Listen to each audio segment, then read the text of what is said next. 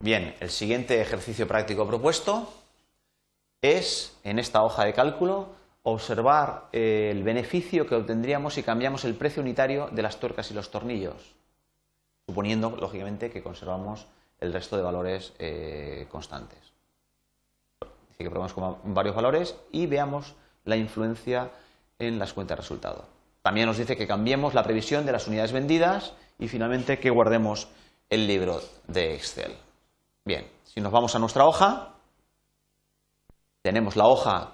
construida con toda una serie de datos encadenados, con, expresiones eh, que realizan cálculos eh, unos detrás de otros, y al final tenemos, a partir de unas previsiones de unidades vendidas o, resultados vendidos y un precio, pues tenemos un beneficio, eh, un beneficio estimado. Lo que nos dice es que si nosotros juguemos cambiando el valor pues 20 por 21, por ejemplo,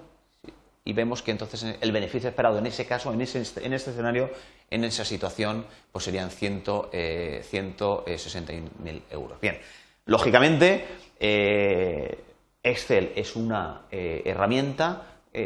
como vemos, en la cual si nosotros construimos la hoja de cálculo de una determinada manera, que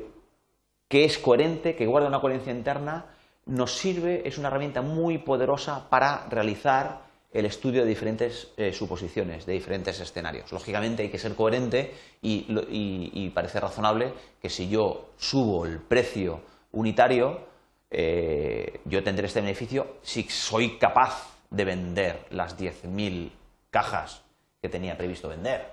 Porque lógicamente si al subir el precio eh, el efecto es que en lugar de 10.000 voy a vender solamente 9.000, la combinación de ambos resultados es que el beneficio va a ser de 146.300 solamente. Bien, en definitiva lo que queremos aquí ilustrar es que nosotros, eh, el Excel es un arma muy poderosa para realizar cálculos con datos ciertos, datos de experimentos, etcétera, pero también es una arma muy buena para realizar eh, suposiciones, estimaciones, previsiones basadas en algunos datos que pueden ser medianamente ciertos, como por ejemplo el dato del precio unitario, cuando yo decido lanzar al mercado estas cajas de tuercas y tornillos, pues yo ya decido si, los voy las mando en 21 y 24 euros, por ejemplo, y en cada ocasión yo eh, estos datos, yo cada, cada cambio que hago, en el momento valido, automáticamente